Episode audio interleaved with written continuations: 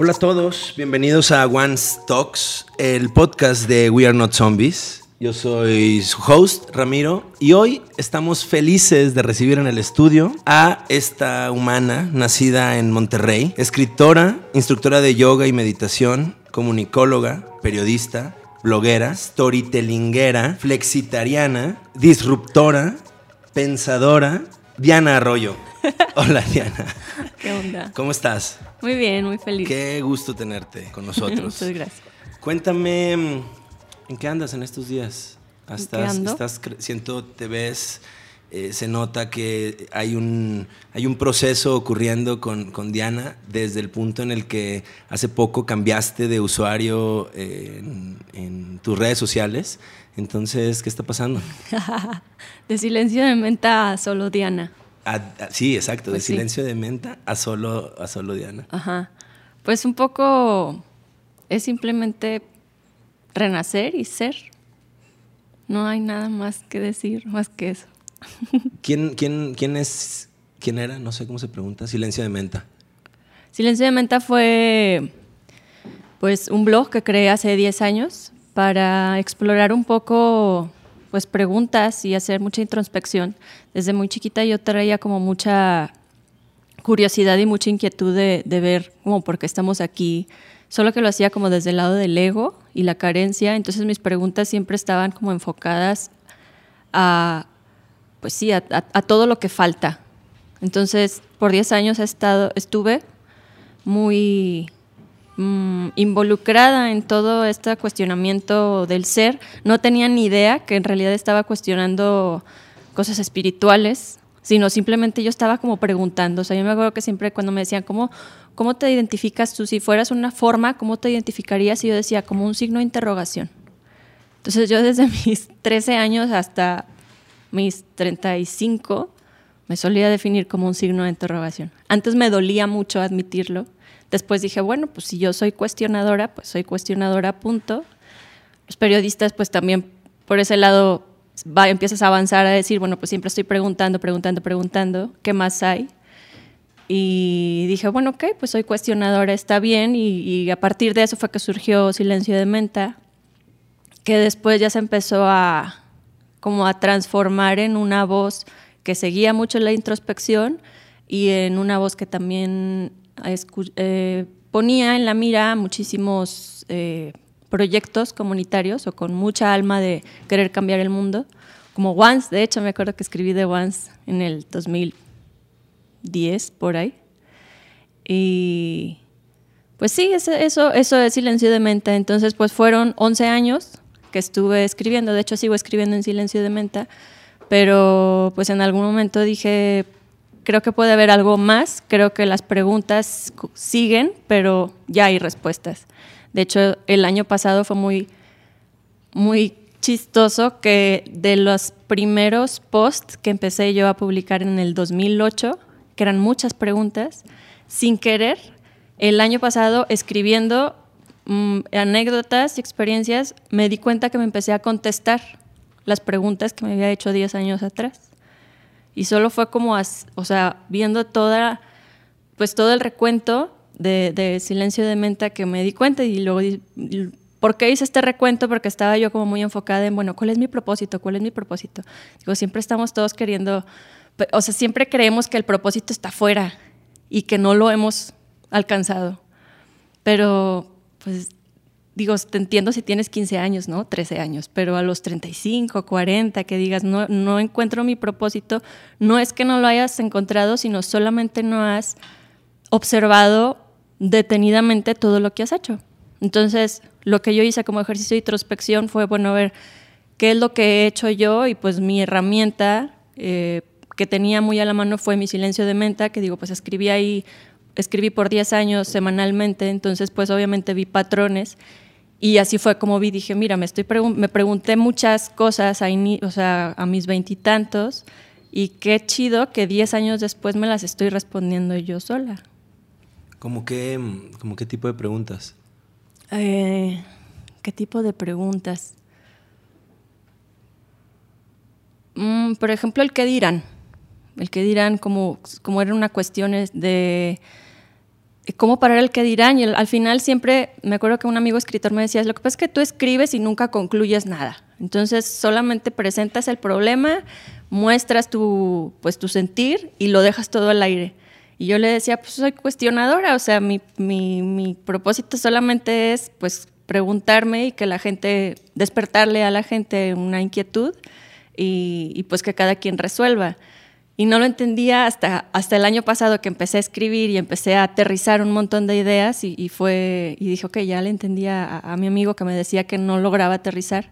Y una de ellas pues fue el que dirán, que pues como sabrás vengo de una ciudad conservadora, familia conservadora, amigos conservadores, en donde pues siempre estaba yo como un poco medio, pues fuera como la rara, o sea, me sentía un poco como, porque yo no estoy, o sea, porque estoy aquí, pero porque siento que está algo forzado adentro. Y me di cuenta que, pues me di cuenta de muchas cosas. y una que? de ellas, pues es este peso tan grande que, que tenemos todas las, las eh, bueno, muchas personas de, del que dirán y de ponerle muchísimo poder y valor a, a, a, a lo de afuera cuando pues en realidad tienes que nutrirte tú mismo y obviamente entramos a los clichés de toda la vida de valórate tú, quiérete tú, ¿sabes? Pero pues integrar todo eso, la verdad que no, no es, suena muy fácil, pero que tú lo apliques y lo integres a tu vida puede llegar a ser un proceso muy complejo y cuando lo logras, un proceso completamente liberador. Entonces, pues, ¿qué me respondí? Prácticamente eso, de cómo se hace para que no te importe el que dirán. Y al final me respondí, pues, pues simplemente que no te importe. En realidad es, no hay nadie afuera. O sea, no hay nadie afuera, nadie nos está viendo, nadie te está juzgando. En realidad, el que, te el que se está juzgando es tu propia voz. Entonces, ¿cómo construir tú tu propia voz para pues para que te quites el látigo y para que te quites esa, esa onda enjuiciadora de, de, decir todo está mal o no eres suficiente o lo que es, diga alguien de afuera es más importante que lo que tú crees. Entonces, esa fue, un, esa fue una pregunta que me respondí. Eras, eras una, un signo de interrogación y ahorita qué eres. Ah, madre mía, con tu no pregunta. sé si hay respuesta. No sé si hay respuesta a la pregunta. Te pregunto por ah. curioso, supongo. Era un signo de interrogación y ahora solo soy. Se acabaron las formas. Oh, bueno, qué hermoso. Sí, es que eso debe de ser, ¿no? Ahorita decías, no hay nadie afuera. Uh -huh. ¿No? Platiquemos un poquito de eso. ¿Eso qué quiere decir? Pues tenemos esta idea que estamos separados, ¿no? O sea, tenemos esta idea que el ego nos hace creer que, pues que estamos separados del otro, que el otro es alguien ajeno a mí. Y cuando te das cuenta que en realidad todos somos uno, que somos parte de una unidad y que en realidad todos son nuestra propia proyección, pues te empiezas a dar cuenta que cualquier cosa que alguien dice es algo, que tú te estás diciendo. Entonces de ahí también el cómo poder mmm, interactuar con los demás, también teniendo muchísima es una mirada mucho más consciente de decir, bueno, no nadie me está agrediendo, nadie me está halagando, nadie me está haciendo nada. En realidad es una proyección de mi mente. Todo esto, todo esto que está ocurriendo, pues es algo que ya pasó. Podríamos decir que es como si fuera un sueño y en este momento pues solo somos recuerdos de la unidad. Es como si fuéramos estrellas, que tú ves la estrella pero ya no está. Pues en realidad nosotros así estamos. Entonces cuando llegas a a, a explorar un poquito este, este tema y, y, y, dices, pues sí, la verdad es que no hay nadie afuera. ¿No? O sea, ¿Cómo, llegaste, ¿Cómo llegaste a esa realización? Pues tenía ya conocimiento como en teoría y no sabía cómo integrarlo. Y fue cuando aparecieron en mi vida las plantas de poder. Y gracias a las plantas de poder fue que pude observarlo de una manera no cerebral ni mental, sino integrarlo a mí. Y creo que mi principal despertar fue la lectura de Curso de Milagros, que es una lectura que habla de, esto, de la unidad, que dice que nosotros venimos a esta vida a perdonar. ¿Y qué es perdonar? Pues es creer que en realidad todo lo que está pasando no está pasando, porque nosotros estamos en la unidad. Entonces, lo que dice Curso de Milagros y muchas filosofías hinduistas es que pues nosotros estamos en la unidad, ¿no? Y hubo un, un como si fuera una pequeña idea que dijo, oye, ¿sabes qué? ¿Qué pasaría si hubiera otra cosa? Y se creó este mundo. Y todos pues somos como ideas de esta unidad. Entonces todas las ideas, como volteamos a ver el mundo y el universo y nos la creemos que esto es real. Entonces hay una parte de nosotros que es el ego, que se, se encarga de hacernos creer que de verdad esto está pasando. Y entonces lo que te está diciendo cualquier persona, por ejemplo, así ya aterrizado en personas, en proyecciones, es lo que una persona, cuando una persona te agrede, tú no te sientes mal porque te agrede, sino lo que hay siempre en la base de cualquier malestar emocional o espiritual es que tú crees que estás separado de la unidad. Pero en realidad tú estás en la unidad, solo que todo esto es una ilusión. Entonces, lo que hace el proceso del perdón es deshacer esta creencia de que tú estás separado y que tú estás viviendo en este mundo cuando en realidad todo esto es una ilusión.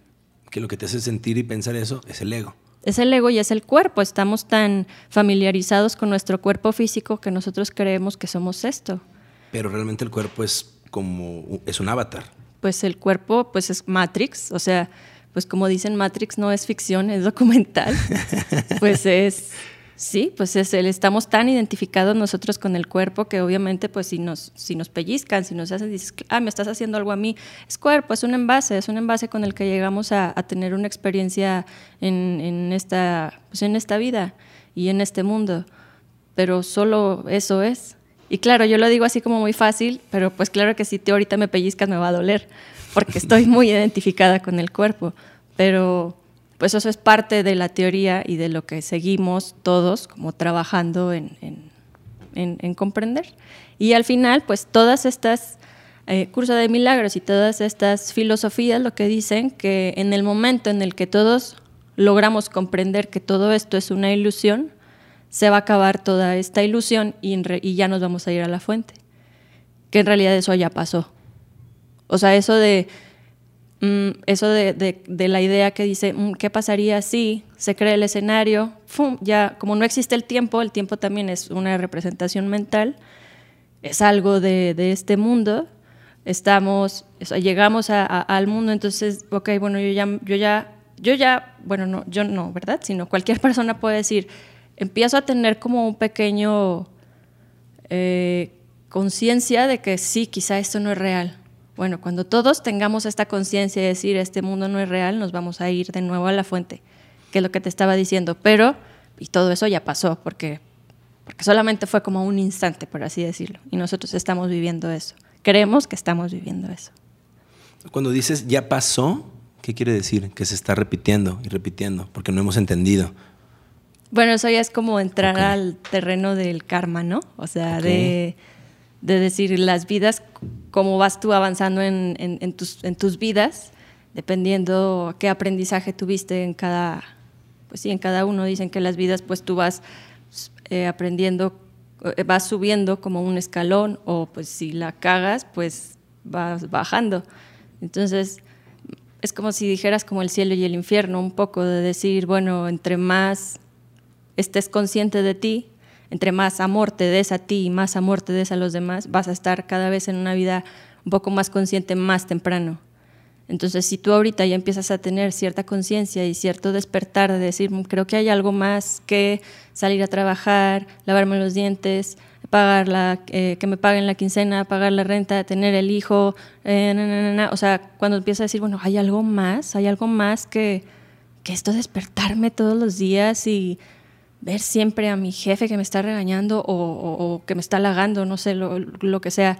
¿Hay algo más que esto? Bueno, cuando empiezas tú a cuestionarte, indagar y conocer, y esto te lo da el propio silencio tuyo, o sea, cuando empiezas a estar cada vez más en silencio y puedes observar qué es lo que está pasando, pues eso te da como si dijeras como puntos, entonces empiezas a despertar y esto es lo que dicen, pues yo la verdad es que es lo que he estado leyendo, tampoco es que he estado ya así, he ido a vidas y, regresado, eh, pero dicen la siguiente vida, pues tú vas a despertar un poquito antes y luego la siguiente vida vas a, despertar un poquito antes, hasta que ya entres a la vida, estés completamente iluminado, estés completamente consciente de que todo esto es un, sueño, de que la gente en realidad no te está haciendo nada y pues tú ya puedes elegir de decir, bueno, ya me voy a la unidad o sigo repitiendo estas vidas como si fuera a entrar a una película de cine.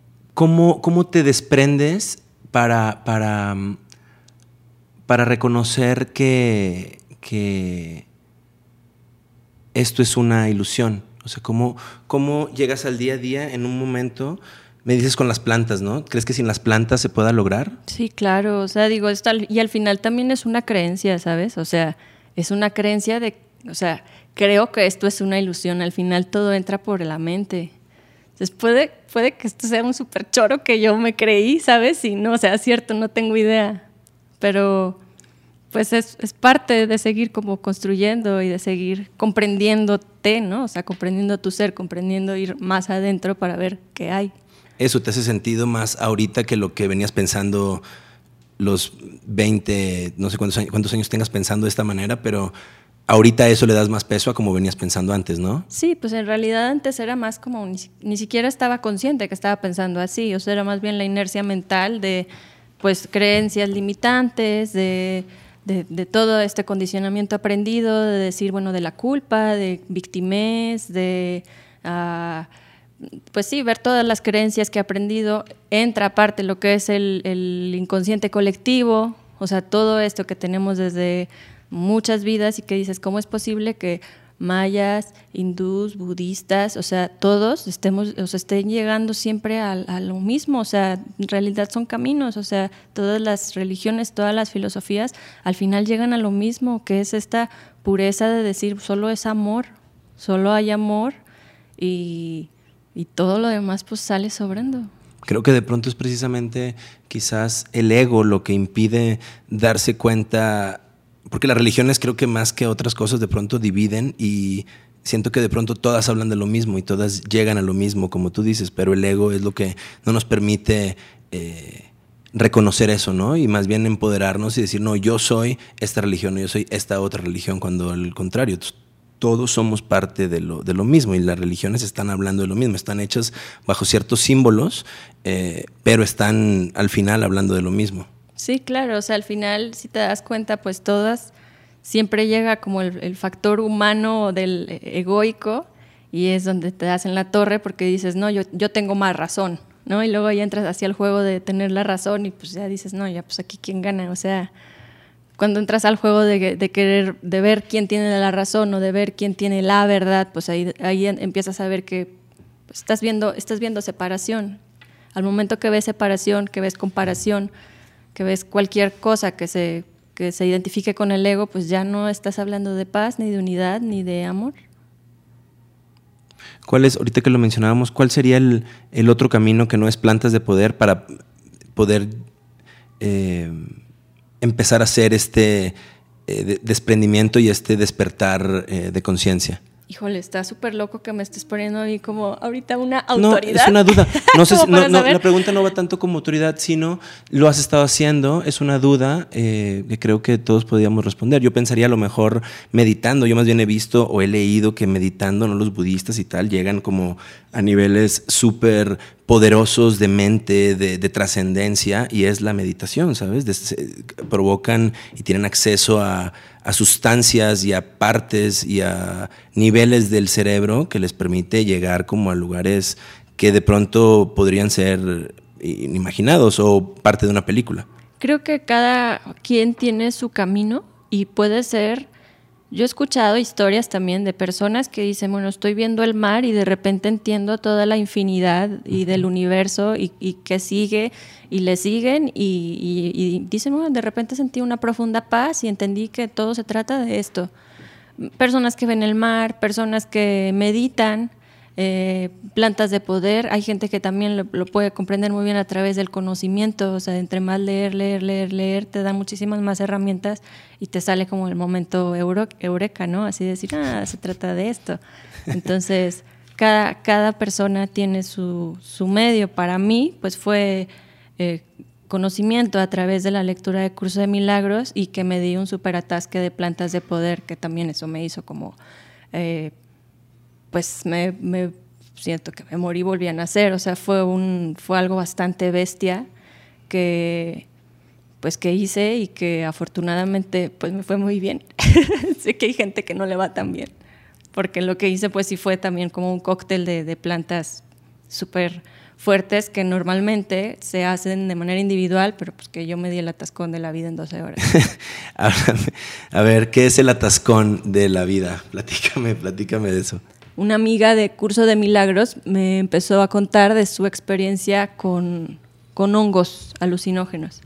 Yo ahí no tenía, pero absolutamente ni idea de nada de plantas de poder, o sea, era así como, ¿de qué hablas? O sea, y, me acuerdo que, o sea, más bien, si me hubiera ubicado en Monterrey, a cuando vivía en Monterrey, y me hubieran dicho, Diana, sí, tómate tus hongos o ayahuasca o cambo, lo que se hubiera dicho jamás. ¿Por qué? Porque estaba luchando con todas mis fuerzas para no ver cosas que no quería ver. O sea, no era, pues estaba como en un, en un estado como de infelicidad o de víctimas y era, no me pongas plantas porque voy a ver que la responsable soy yo de todo esto. Entonces, eh, afortunadamente las probé cuando estaba ya trabajando mucho más en mi conciencia y mi, mi primer Mm, acercamiento con plantas fue con, con, honguitos alucinógenos que les dicen niños santos porque son muy, dicen que son muy traviesos y que son muy amorosos, entonces te permiten eh, entrar a una expansión de conciencia muy, muy amorosa, es la palabra.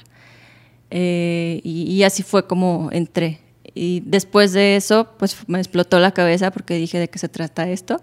Eh, me acuerdo que en, mi primera experiencia estaba viendo mi pie y me enamoré de mi pie y empecé a ver así como demasiado, o sea, demasiado amor, demasiado amor.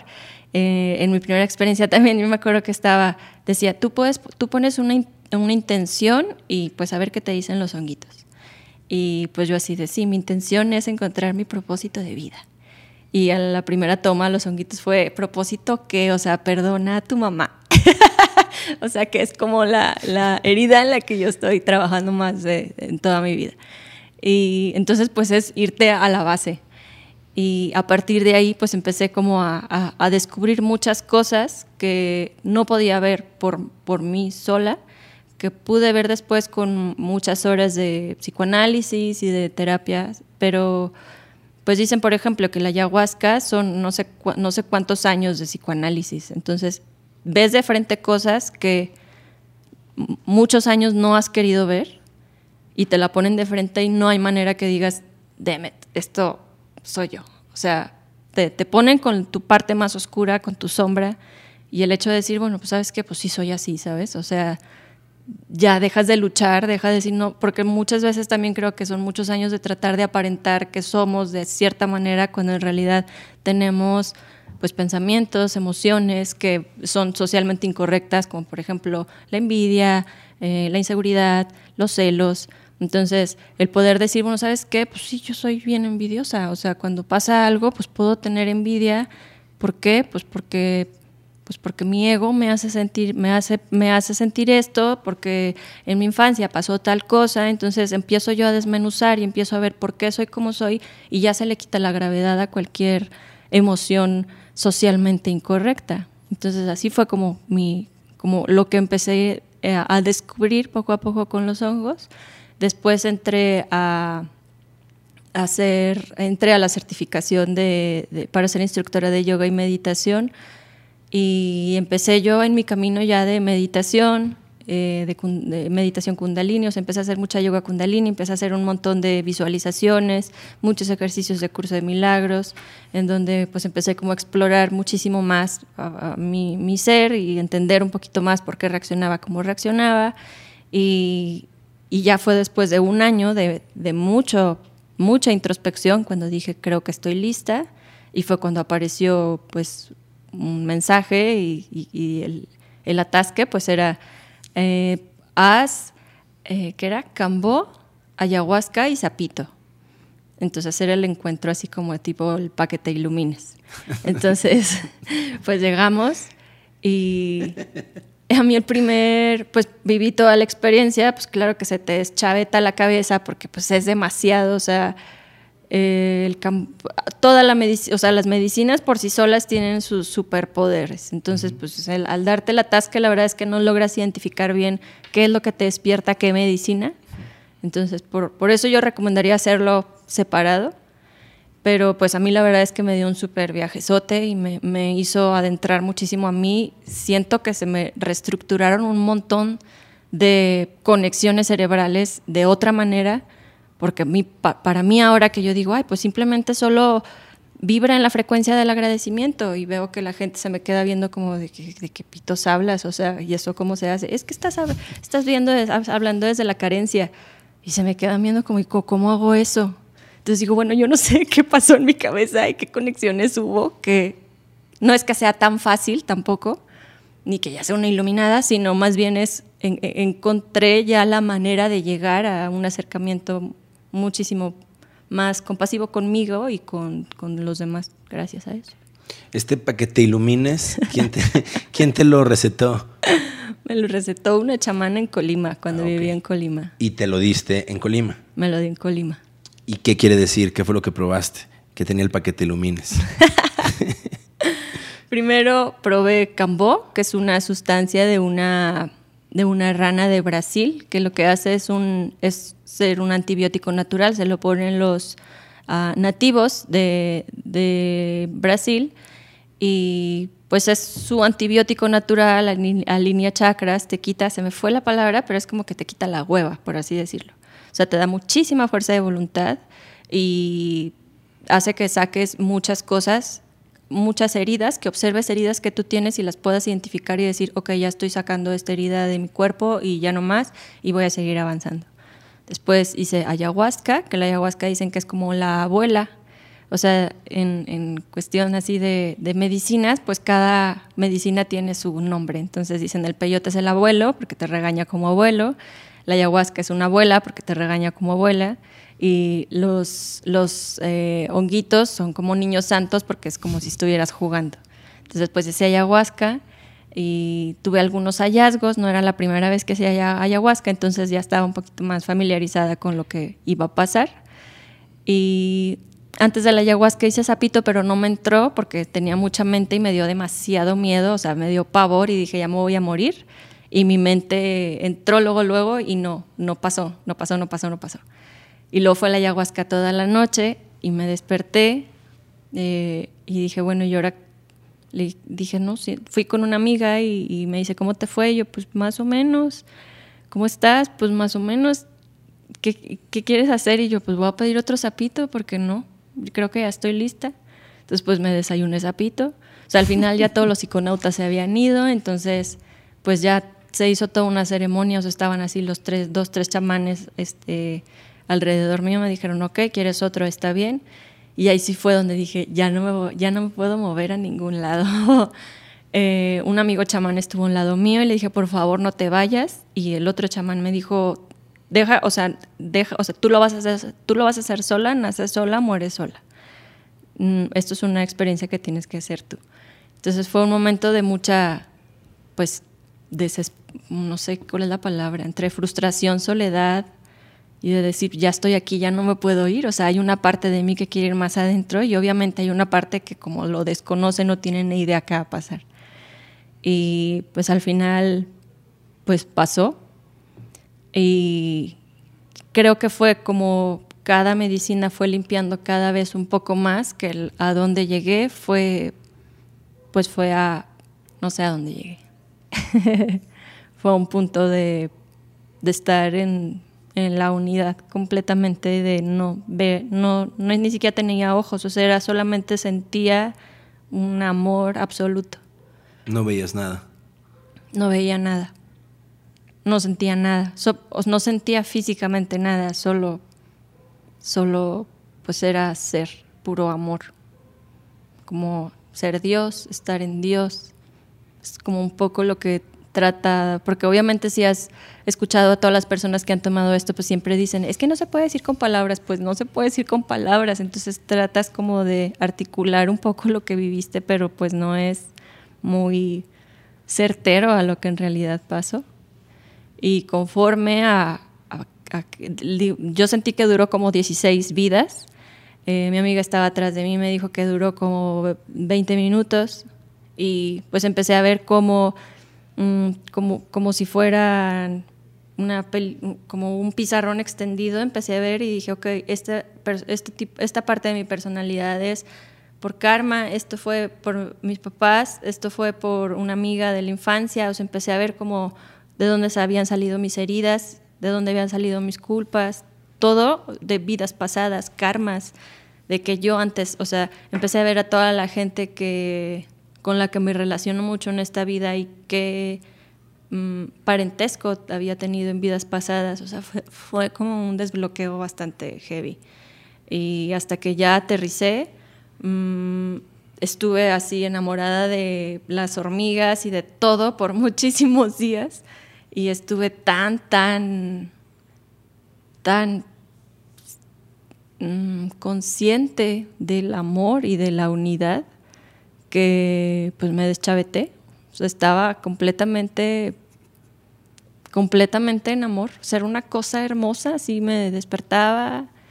Solo era amor, amor, amor, amor. Solo es amor, solo es amor. Y a partir de ahí fue que empecé yo como a verme en el espejo y empezaba a ver así como, pues empecé a ver todas las cualidades y todos los talentos que por muchos años yo estuve peleando mucho con ellos y empecé a verme con muchísima compasión, con muchísima, eh, pues con muchísimo amor y todas las cosas que, pues sí, eso, todas las cosas que no había querido verlas empecé a ver, empecé a darme cuenta de, de mi valor como mujer, como ser humano y todas las frases y todas las acciones hirientes que me hice en contra de mí también las vi, me las perdoné y dije, bueno, pues las hice así porque era parte de mi aprendizaje, pero ahora yo soy responsable y decido cambiar. Entonces empecé a tener un diálogo interno completamente diferente, eh, donde pues dije, yo soy el amor de mi vida, yo, yo soy la persona que, o sea, ¿por qué me voy a tratar a mí? ¿Qué necesidad de estarme tratando mal a mí? Y al final cuando te empiezas a nutrir tanto, te das cuenta que cuando estás lleno de amor, no puede haber nada más a los demás. Entonces solo hay amor a los demás. Entonces empiezas como a nutrirte tanto que solo transpiras amor y, pues sí, y mucha, mucha paz y mucha conciencia. Y con esto no quiere decir de, ah, ya todo es felicidad, claro que no. O sea, y luego entran también muchas mm, emociones, pero las puedes percibir de una manera más compasivo y mucho más consciente. Decir, bueno, ok, ahora estoy enojada, porque estoy enojada. ¿Qué herida me están tocando? Que, que, puedo observarla sin decir, no, no estoy enojada, no estoy enojada, sino más bien es, estoy como recibiendo, o sea, es posible recibir todo lo que te llega y todo lo que te hacen, bueno, te hacen, entre comillas, eh, como, como parte de la experiencia humana. ¿Hace, hace cuánto fue, fue, pasó esto? Eh, tuve esta experiencia el año pasado, el 9 de junio del 2018. Y en junio, pues es lo que te digo, que empecé a construir tanto, tanto amor que me enamoré de mí. Y lo cual era como muy inaudito porque pues yo era una persona que me solía juzgar súper fuerte, o sea, tenía el látigo así, pero a todo lo que da, de hecho tenía varios látigos. Y pude ver cómo poder quitar el látigo, cómo desaparecerlo, cómo quitar esta voz que juzga y, que te dice que no eres suficiente y que lo estás haciendo mal y que hay algo más. O sea, todas, esta, todas estas voces las pude acallar y decir, bueno, ya, o sea, se puede elegir desde la carencia y minusvalía y desde el ego y se puede elegir vivir desde el amor y el agradecimiento. Entonces empecé a construir un, diálogo interno súper amoroso, tanto que, me enamoré y de ahí fue que ya dije, bueno, me voy a casar conmigo. Tenía como un poco en... Mm, me daba pena decir que estaba como esperando a alguien para sentirme completa. Estaba esperando a alguien, estaba esperando tener listo mi propósito, estaba esperando tener cierto tipo de ingresos, estaba, o sea, estaba esperando muchas cosas para tener ya mi vida de verdad y para tener ya lo que, o sea, es, esta, esta eh, idea tan chistosa de nada más que tenga tal cosa, ahora sí ya voy a ser pleno. Pues al final dices, pues es que es un, esto es un truco del ego, porque en realidad siempre te va a faltar algo, o sea, el ego es una mente necesitadora la mente necesitadora cuando tiene algo es como si tuvieras hambre, o sea, siempre, siempre va a tener hambre. Entonces, si tú le haces caso a esta mente que siempre tiene hambre, pues obviamente vas a vivir en carencia porque nunca va a ser suficiente.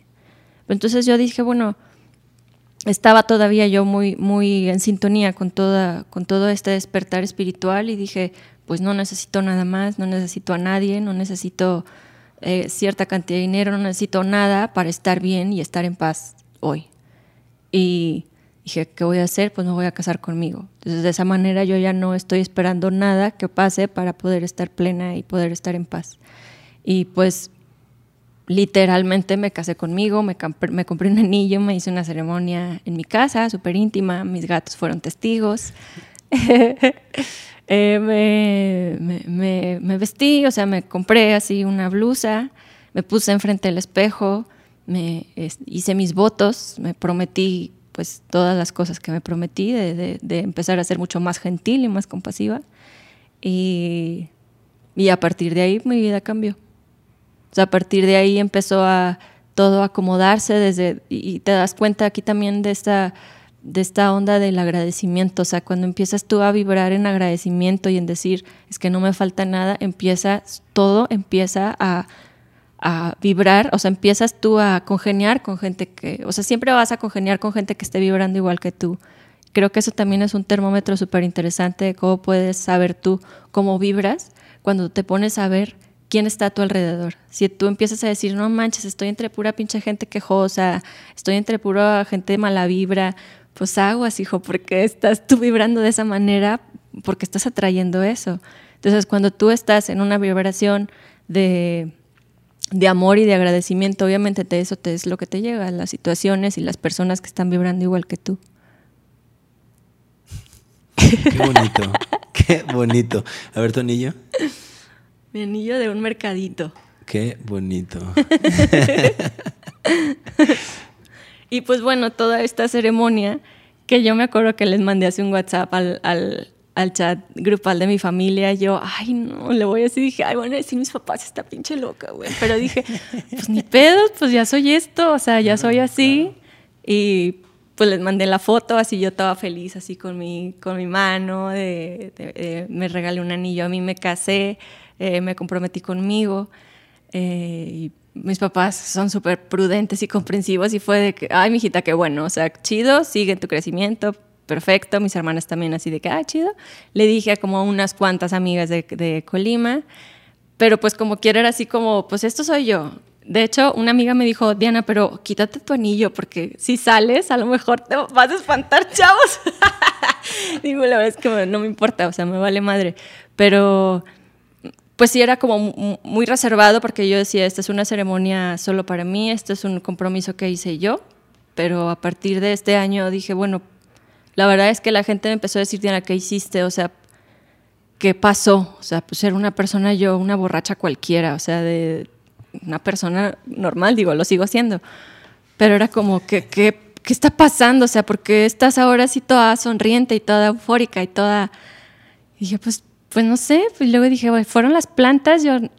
No, fueron las plantas más mi compromiso. Entonces al final dije, bueno, este es un compromiso que, que, que quizá alguien más lo pueda comprender y ahí sí fue cuando empecé a, crear y dije, bueno, ¿qué, ¿qué, pasa si todo lo que yo hice en, en mis... O sea, fueron 10 años de lecturas que solamente las leía y no las sabía cómo integrar y fueron dos semanas de vivir completamente en amor. Dije, bueno, ¿cómo puedo traducir esto a algo que las demás personas puedan vivir? Y así fue como surgió el taller de Cásate contigo, que es pues un taller vivencial en donde es de amor propio, que puede sonar bastante cursi y bastante rosa, pero en realidad es un acercamiento espiritual a tu propia conciencia y a, darte cuenta que en realidad pues tú eres el responsable de tu, de tu felicidad y de tu paz interior. Todo cambió a partir de las plantas, de que te casaste. ¿Cómo ha ido tu familia contigo en este camino?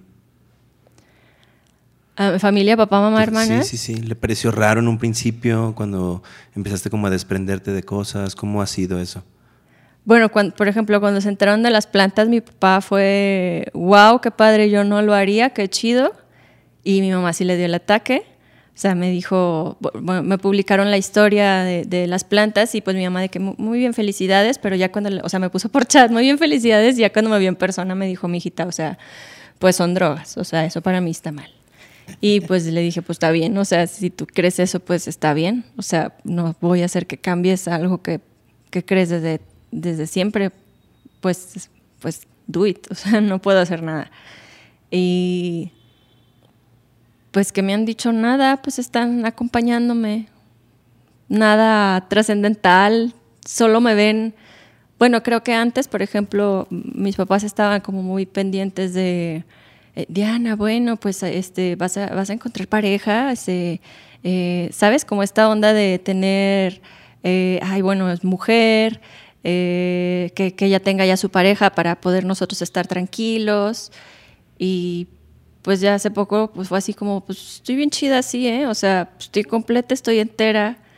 Estoy ahorita justo trabajando en mi parte femenina y masculina dentro de mí, o sea, estoy, pues, estoy, pues, estoy chida, o sea, como no, no es que no estoy partida a la mitad, o sea, ningún, no siento que me falte un brazo, como para decir me falta un pelado que me complete el brazo, pues no, o sea, estoy, estoy bien. Y el hecho de verlos a ellos, de decir, ok, sí es cierto, Diana, o sea, estás chida, o sea, estás entera, para mí eso fue como mi graduación, por así decirlo, en mi familia, de decir, bueno, va, o sea, están, siento que ya me ven como, como, ay, no, hay que, a ver, eh, porfa, ya que consiga alguien, sino ya como con esta onda de, pues ya está bien así, muy bien, o sea, ya está chida la Diana.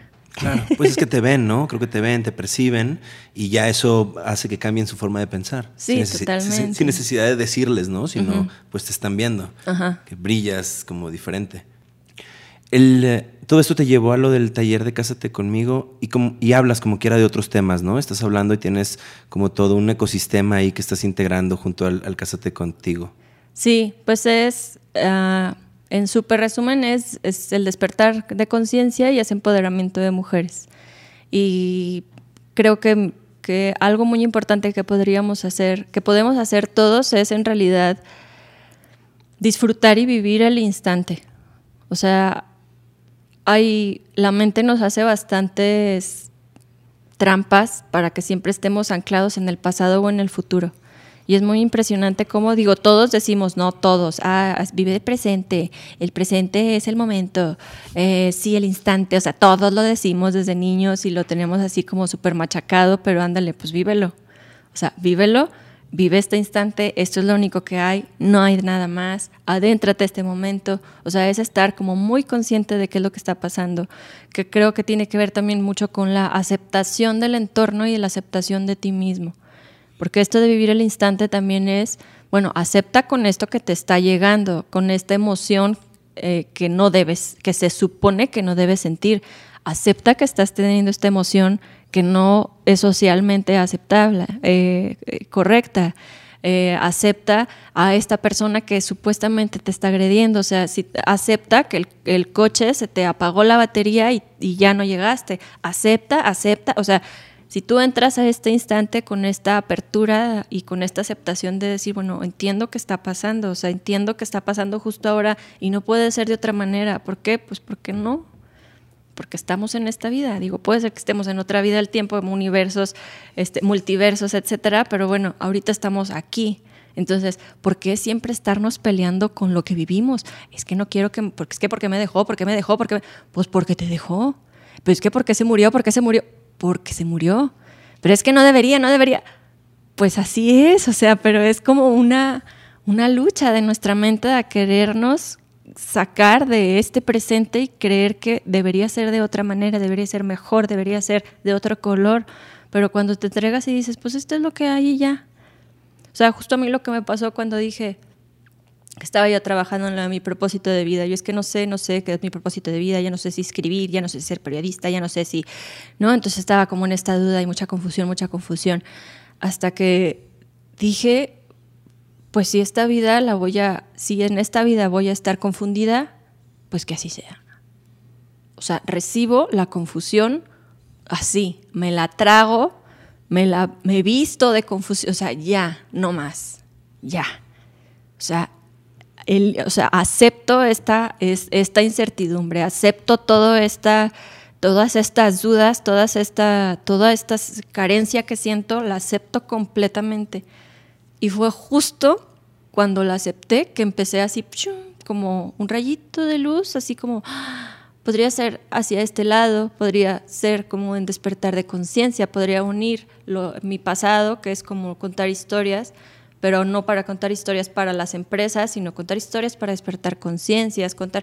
Entonces empezó a abrir como toda una nueva mm, perspectiva de, mi propósito cuando dejé, cuando solté. O sea, al final sí es verdad esto que dicen de cuando te rindes a lo que sea, es cuando puede pasar algo. Entonces, es, algo bastante, pues ya que ya lo he vivido ya en primera persona, de decir, pues acepta ese enojo, acepta esa tristeza, acepta esta incertidumbre, pero acéptala de verdad, no para querer salir, sino para adentrarte y para echarte el clavado a eso y decir, bueno, ¿qué está pasando? O sea, mira, qué interesante. También es como esta pelea, ¿no? De no, no debo sentir esto. Qué interesante que ahora estoy confundida. Qué interesante que ahora me están dando celos. Qué interesante que me estoy enamorando de esta persona. Qué interesante que no me está pelando y me siento mal. ¿Por qué me siento mal? Porque, y entonces es seguir trabajando, pero ya sin el, sin el látigo decir es que está súper mal, o sea, si yo estoy trabajando en esto, ¿por qué me está pasando? Pues es más bien, pues me está pasando porque me está pasando.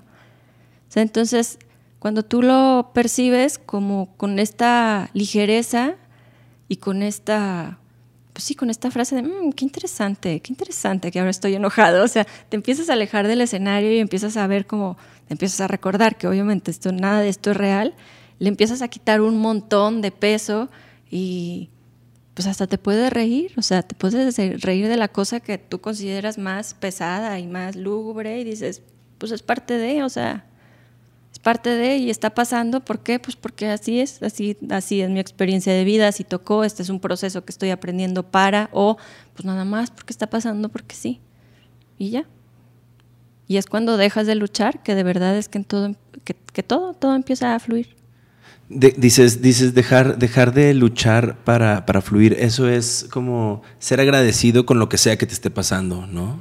Sea bueno, sea malo, sea lo que sea por como dijiste ahorita, por qué se tuvo que ir a, ¿no? esta edad o lo que sea, lo que sea que venga, hay que estar como agradecido, ¿no? Ver como el otro lado.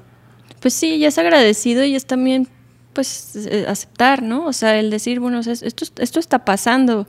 ¿Por qué te estás peleando con lo que está pasando? ¿Qué ganas con pelearte con lo que está, o sea, qué ganas con pelearte con el presente?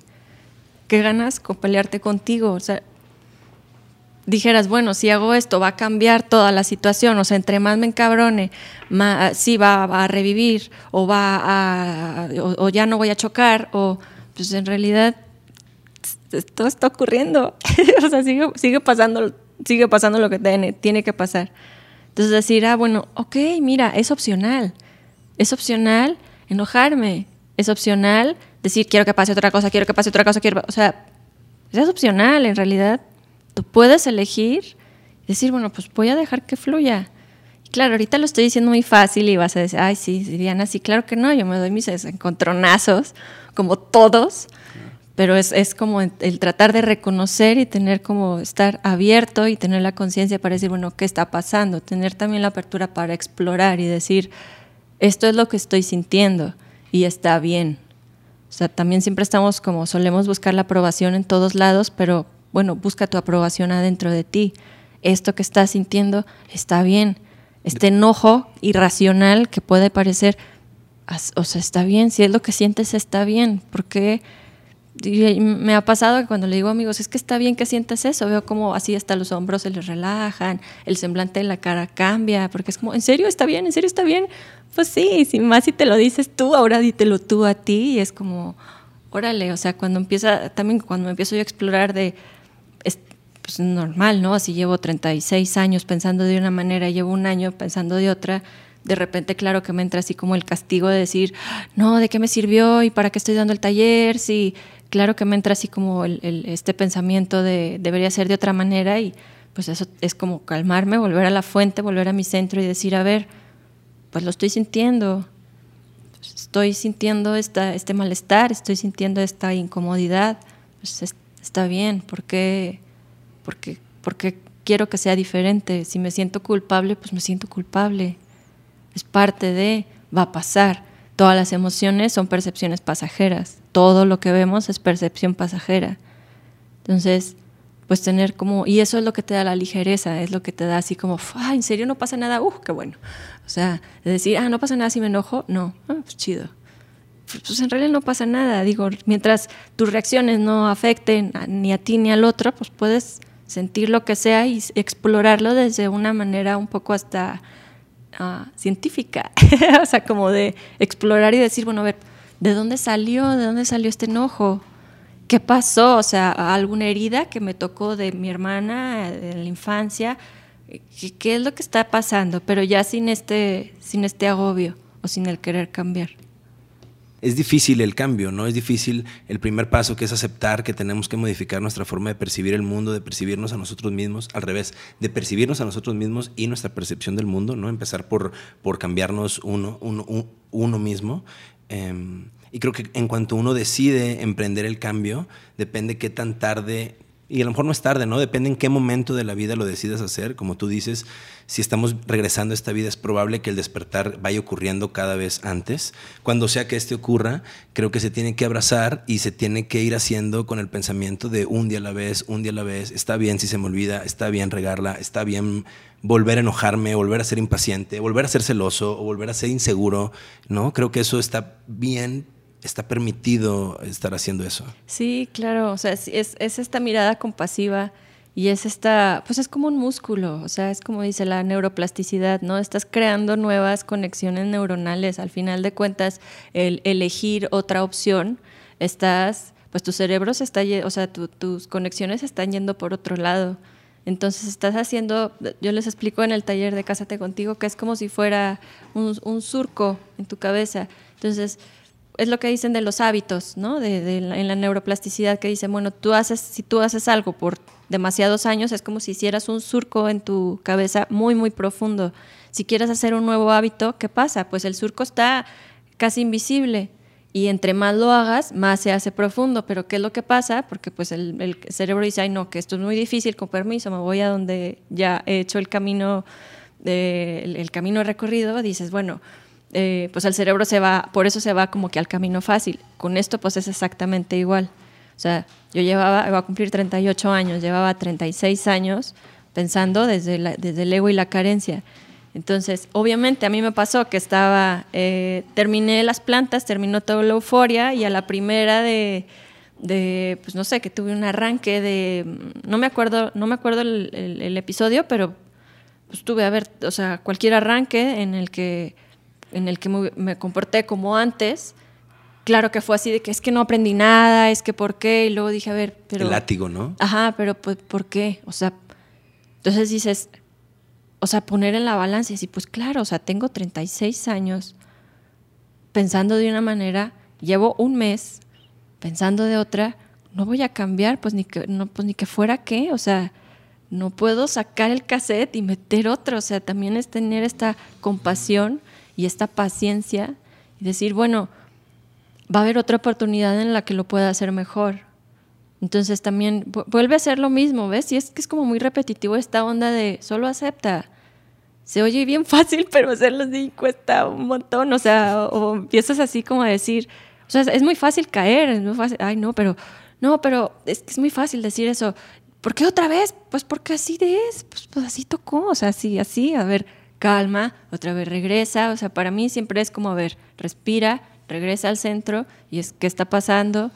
Y hay días, obviamente, que van día completo, dos días completos, que se me va así la olla y estoy otra vez así como ah, en el superdrama o en, en, en algo, pues no de agradecimiento, hasta que un día despierto y digo, qué está pasando.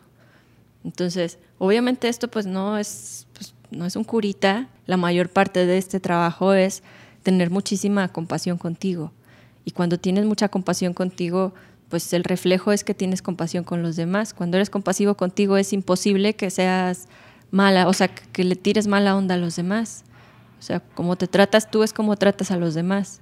Entonces, pues, mm, pues sí, es un trabajo diario, como dices, es un músculo, es algo que se desarrolla segundo a segundo con cada pensamiento que tienes, con cada acción que tienes. Digo, la buena noticia es, pues tienes un montón de oportunidades para hacerlo bien. O sea, para, para hacerlo en agradecimiento, pues no es que hayan algo bueno, no algo, no algo bien y mal, sino para hacerlo desde el amor, para, para tener esta mirada de agradecimiento y de compasión por ti. Otros, otros de los temas del, de este ecosistema son el perdón, el niño interior, la toma de decisiones. Todos estos temas me gustaría que me platicaras un poquito más porque siento que todos conectamos con eso, ¿no? O sea, ya más o menos hemos estado eh, como mencionándolo, pero ahondemos como un poquito más. Háblame de esto de la toma de decisiones, que creo que también tiene que ver como con mindfulness, el niño interior, que todos lo traemos dentro, hay que como mantenerlo vivo. Sí. Bueno, por ejemplo, del, niño interior empecé a hacer meditaciones. Esto fue súper chistoso porque eh, me dijeron, ¿quieres dar? Me, dijeron en, en, en, una casa, ¿quieres hacer meditaciones? Yo dije, sí, ¿de qué? Yo, sanando tu niño interior. Y después me preguntaron, ah, ¿ya lo has hecho? Yo no. ¿De qué lo vas a hacer? Yo no sé. Y me paré y pues lo empecé a dar y conectó y dije, pues ahora sé, ahora doy la meditación de sanando niño interior, ¿sabes? En algún momento leí algo de, de en mis 20 o algo que está bien padre que ahora lo que me pasa es lecturas que tenía mis 20 eh, se acomodaron en mi cabeza y ahora las puedo conectar e integrar con cosas que he aprendido de yoga y de chakras y de visualizaciones. Y pues salen cosas súper chidas que digo, ¿cómo, ¿cómo hice esto? Y por ejemplo, esta la de Sanando Niño Interior, que es, pues todos tenemos un niño eh, que le hizo falta amor o que tiene una herida. Entonces, eh, lo que hago con lo que se hacen con estas meditaciones, pues es regresarte a cuando estabas chiquitito, de 5, 6, 7 años, observar qué está pasando y pues solamente darle amor y darle ese, ese mensaje que te hubiera gustado que te hubiera dicho tu papá o tu mamá. Entonces, al decírtelo a ti, pues dicen que el cerebro no capta si lo que está, o sea, lo que tú visualizas es real o no al momento de tú estar visualizando, estás creando una nueva realidad en ti. Y lo que haces es que luego se empieza a integrar a tu vida adulta. Eso es lo que es como sanando a tu niño interior. La toma de decisiones, pues es algo que siempre nos saca de quicio, pero en realidad no es por las decisiones, sino es por la incertidumbre que causa. Y es por este miedo a elegir mal. Entonces, la decisión siempre está, bueno, en esta manera de, abordar la decisión, siempre estamos pensando cuál va a ser el peor escenario. en vez de decir cuál es el mejor, siempre es dónde me va a ir peor y escojo el otro. Pero ¿qué pasaría si las ves desde, desde la conciencia, simplemente como situaciones A y B? Al final te vas a dar cuenta que, que no importa lo que decidas. O sea, en realidad es parte de, del escenario, todo esto es un sueño, nos estamos tomando todo muy a pecho. O sea, estás así, eh, tengo que decidir, no tienes que decidir nada, ya está todo decidido. Entonces, más bien como déjate fluir, todo se acomoda, todo se acomoda, siempre todo se acomoda. Digo, tampoco caer en este pensamiento eh, de, distorsión cognitiva desde, ay, todo, todo se acomoda y no voy a hacer nada y mejor me acuesto. No, sino simplemente es, eh, observas tú las dos opciones, tienes que elegir una de las dos. Obviamente vas por la vida, tienes que irte por un lado por el otro, no te vas a quedar acostado hasta que te mueras. Entonces, cualquiera, cualquier opción que elijas va a estar bien. Luego en Curso de Milagros dice, si tú tienes dudas para elegir, entonces no es momento de elegir.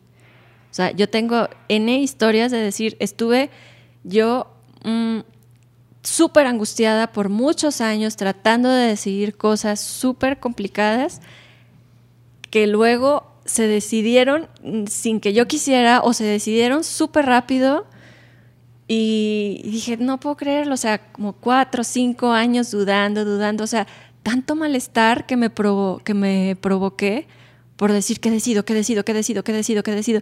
Y al final la decisión se dio. Yo la tomé, pero pues cuando la tenía que tomar. Entonces también está, es, es, pues sí, es, es esta misma es este ego creyéndote que tú tienes el control de todo y que todo es muy importante y todo te lo tomas súper a pecho, pero cuando dices, pues todo se va a ir acomodando, todo se va a ir dando, la decisión pues va a pasar, o sea, va a pasar, pues ahí dice, no, va a pasar lo que tenga que pasar, pues sí, o sea, va a pasar lo que tenga que pasar.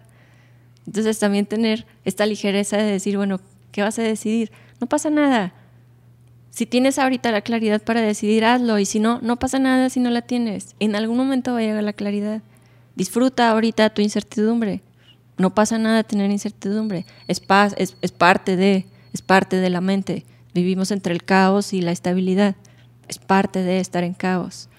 Dejemos de pelearnos con el caos. Es algo por lo que transitamos y, ya es, parte de la es parte de, del proceso de vida, es parte de, de nuestro proceso de crecimiento.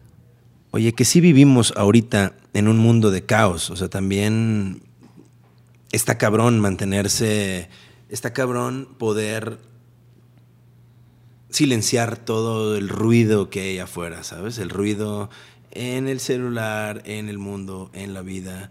Eh, ¿Todos deberíamos estar meditando para eso? ¿Crees? Pues, pues es estar en conciencia, ¿no? Digo, también está, es una creencia de decir, es muy difícil estar en silencio, es una creencia. totalmente. Entonces, poder decir, pues es fácil estar en silencio y hacerlo.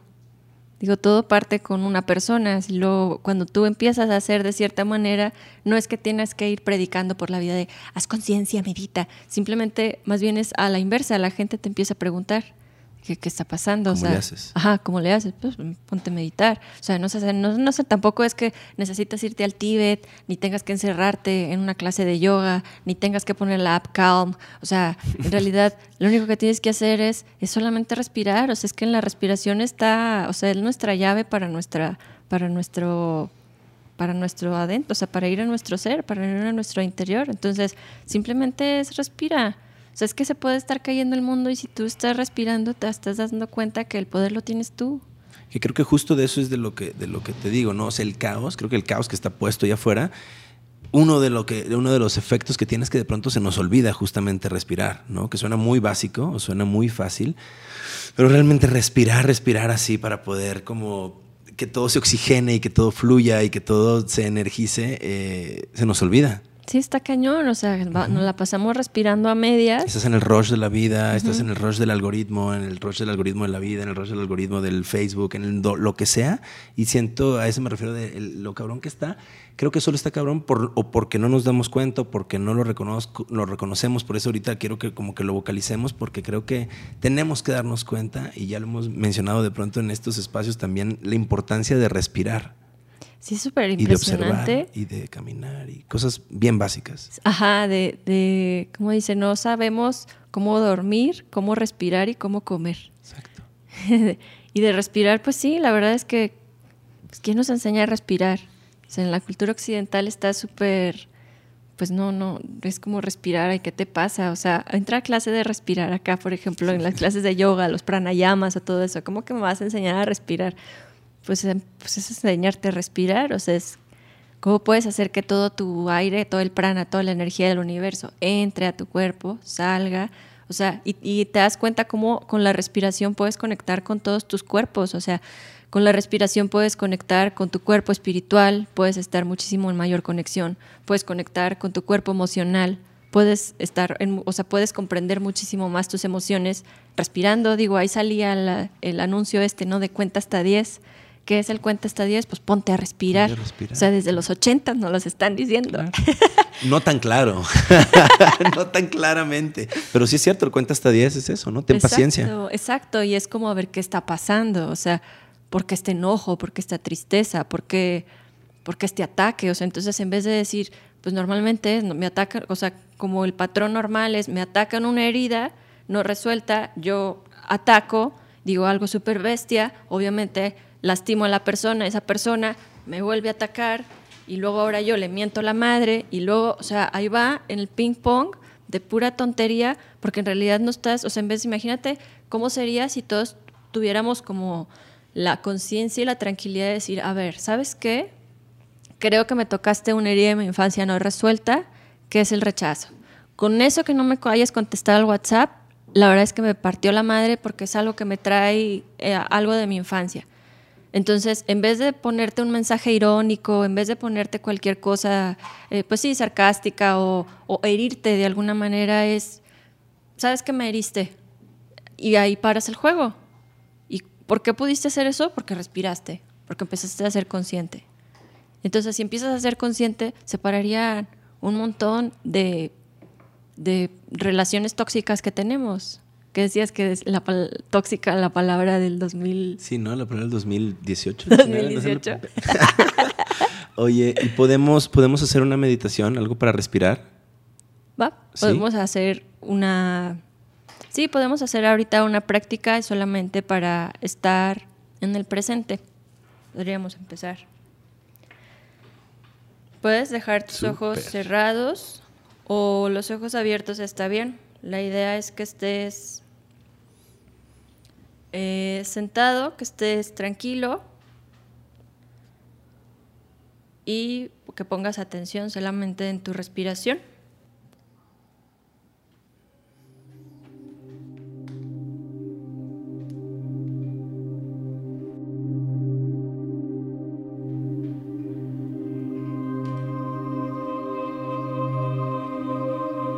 Lleva toda tu atención a tu respiración. Y exhala lento y profundo.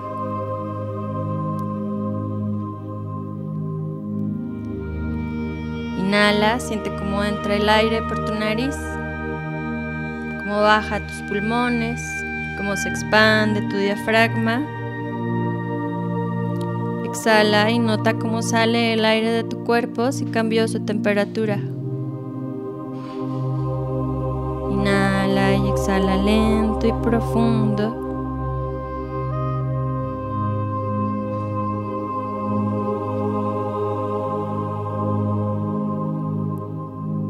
Y observa cualquier pensamiento que llegue como si fuera una nube en el cielo.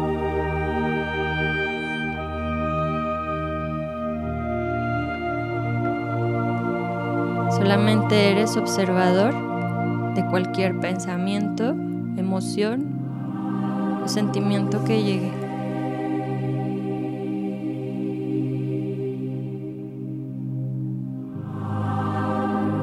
Visualiza una luz blanca que entra por tu coronilla, baja por tu cabeza, baja por tu cuello, baja por tu pecho, se queda en tu corazón.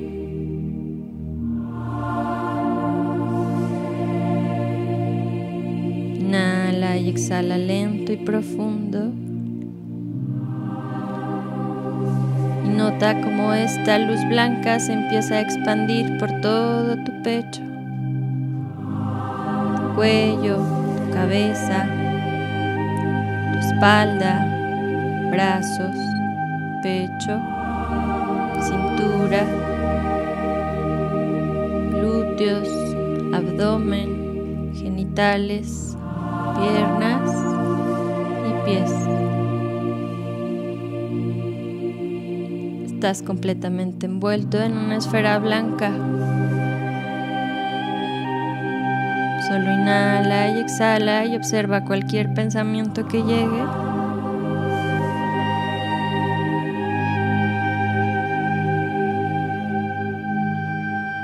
Permite que pase, dale la bienvenida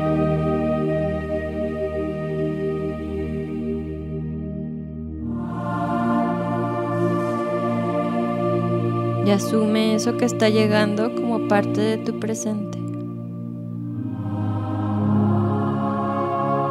A partir de hoy eliges dejar de luchar. partir de hoy eliges dejar de resistirte con lo que sea que sientes.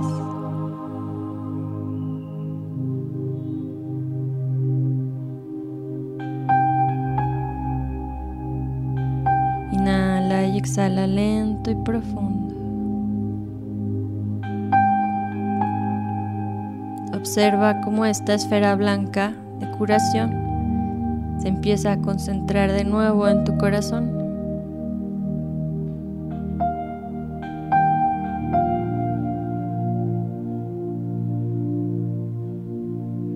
Observa qué está pasando en tu cuerpo.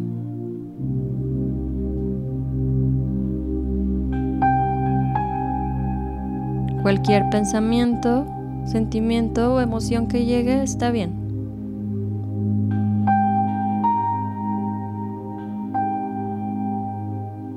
Recíbela como parte de este instante.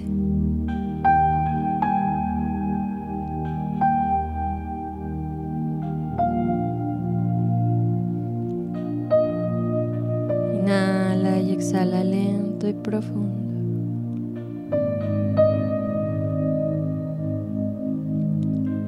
Suelta tu lengua, relaja tus hombros, relaja tu semblante.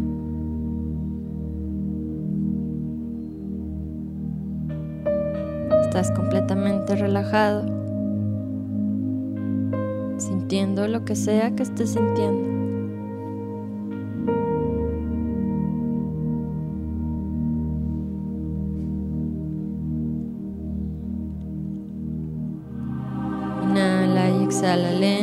Profundo.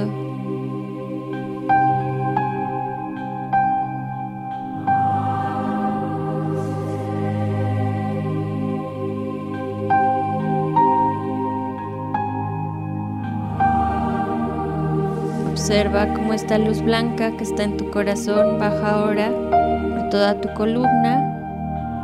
Y al exhalar, observa cómo, cómo sale por la base de tu columna.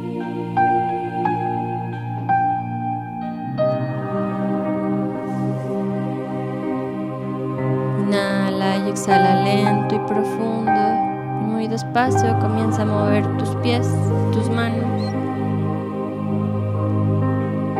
Mueve cualquier parte de tu cuerpo que lo necesite.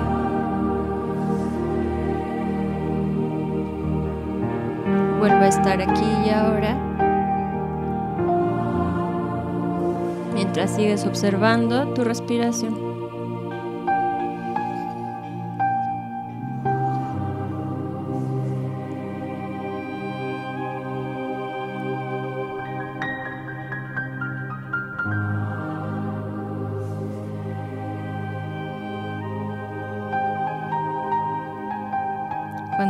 Listo, abres tus ojos. Y continúas con lo que estabas haciendo.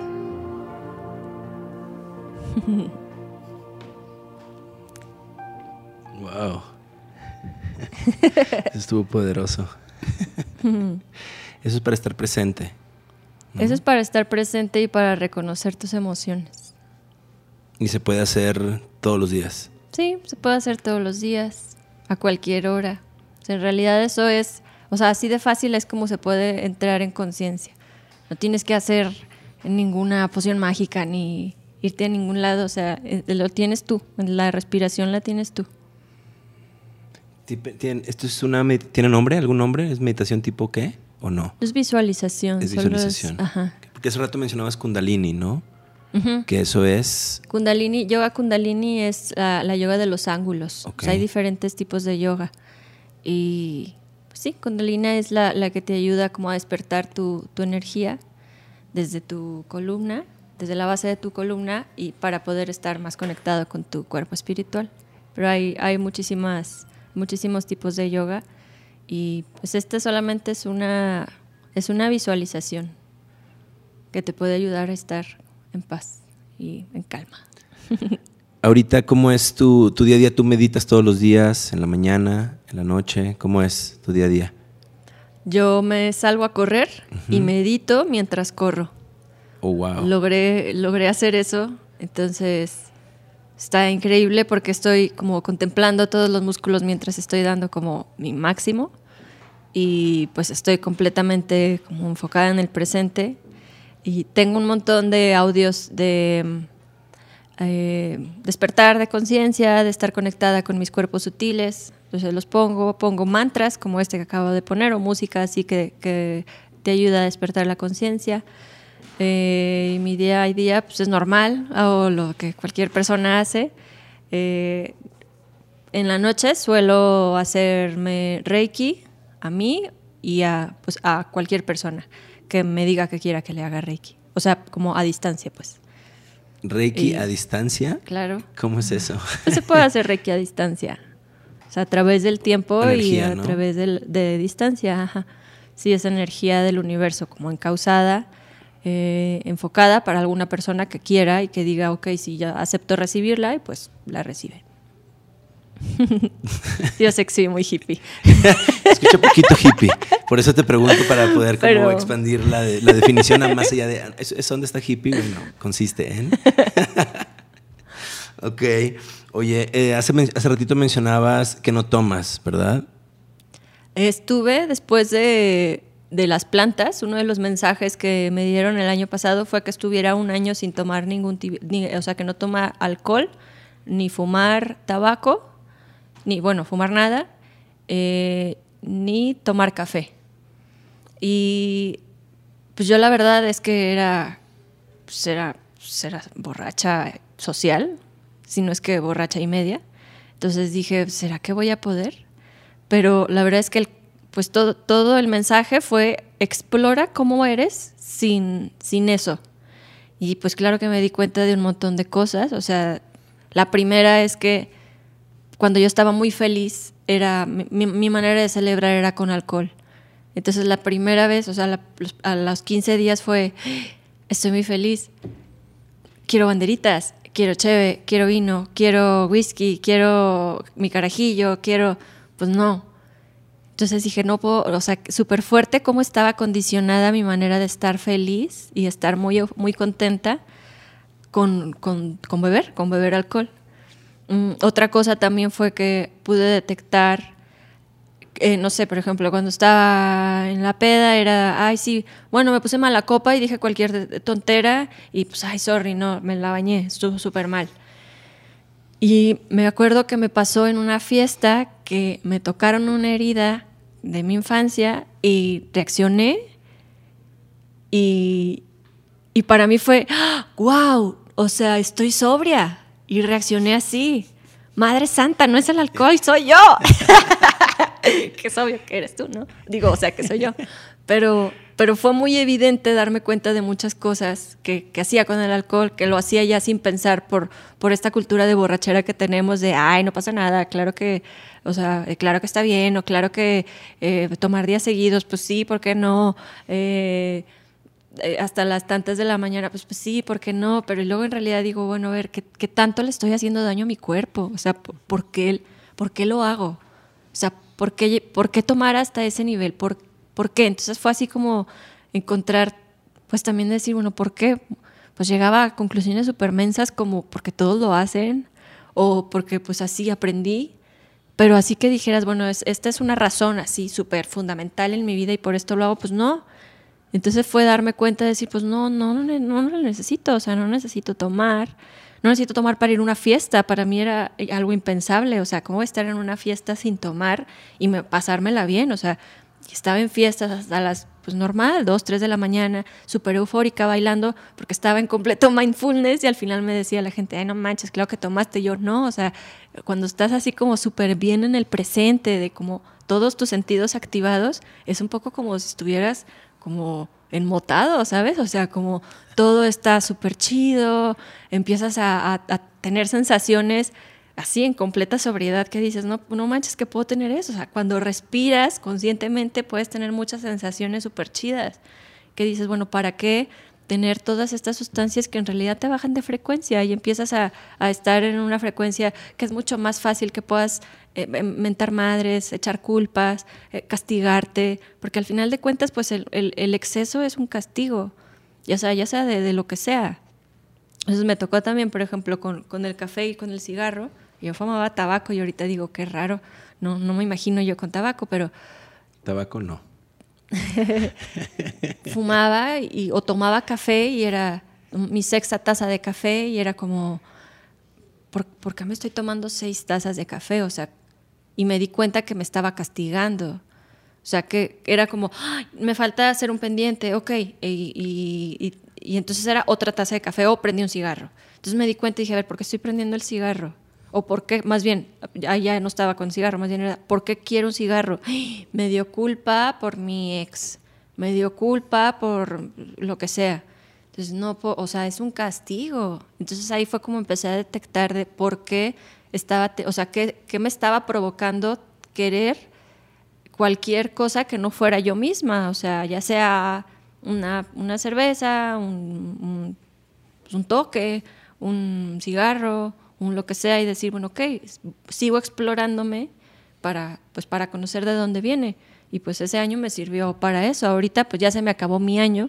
Mi promesa fue del 23 de junio del año pasado hasta el 23 de junio de este año.